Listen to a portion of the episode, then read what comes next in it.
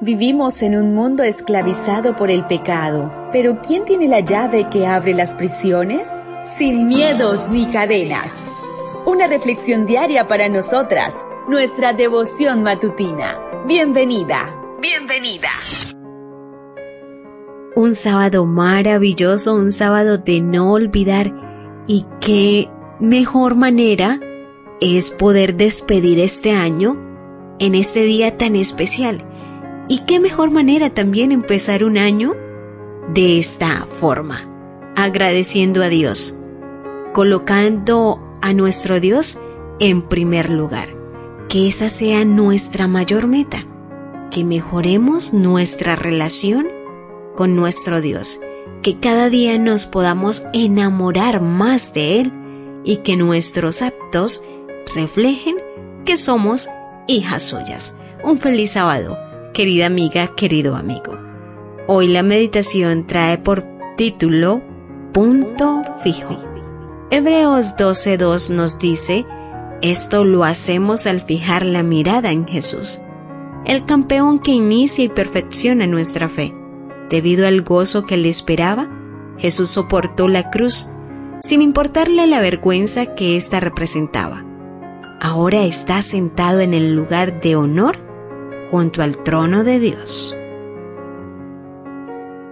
¿Cómo hacen las bailarinas profesionales para dar tantas vueltas y no marearse?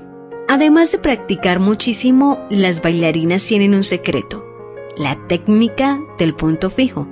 Antes de girar, una bailarina profesional siempre fijará su mirada adelante.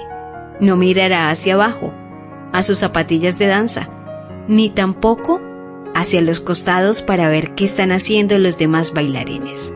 No, su mirada permanece hacia adelante, anclada en su punto de referencia. Luego, ella comenzará a moverse, girando primero la cabeza y después el cuerpo. La cabeza rota primero justamente para que la bailarina pueda mantener la mirada fija en el punto que la estabiliza. Y mientras no lo pierda de vista, evitará mareos y caídas. ¿Sabes lo que estoy por decir, verdad? No podemos perder de vista a Jesús ni a las realidades celestiales. Como ciudadanas del reino de Dios, debemos mantener la mirada fija en el Rey, para no marearnos y caernos. En su carta 30 de 1893, Elena de White nos recuerda cuanto más contemplamos lo celestial, tanto menos vemos cosas deseables o atractivas en lo terreno. Cuanto más continuamente fijamos el ojo de la fe en Cristo, tanto más crece nuestra fe.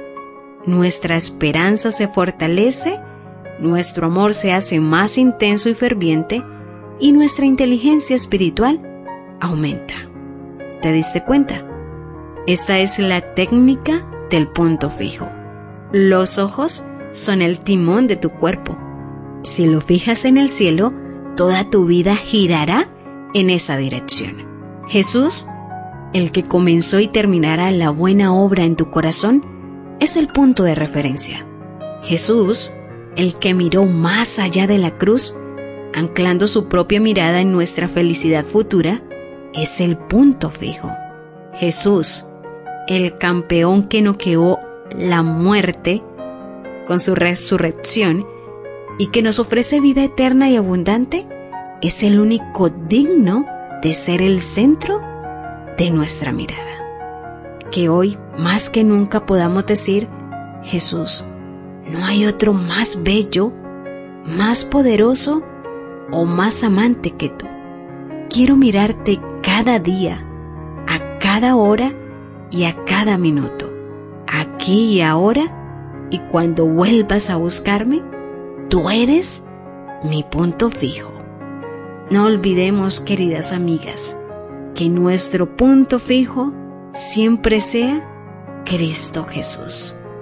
Yo deseo para ti un fuerte abrazo, muchas bendiciones y un feliz año 2023. Devoción matutina para damas Sin miedos ni cadenas. Una presentación de Canaan Seventh Day Adventist Church and DR Ministries. Hasta la próxima.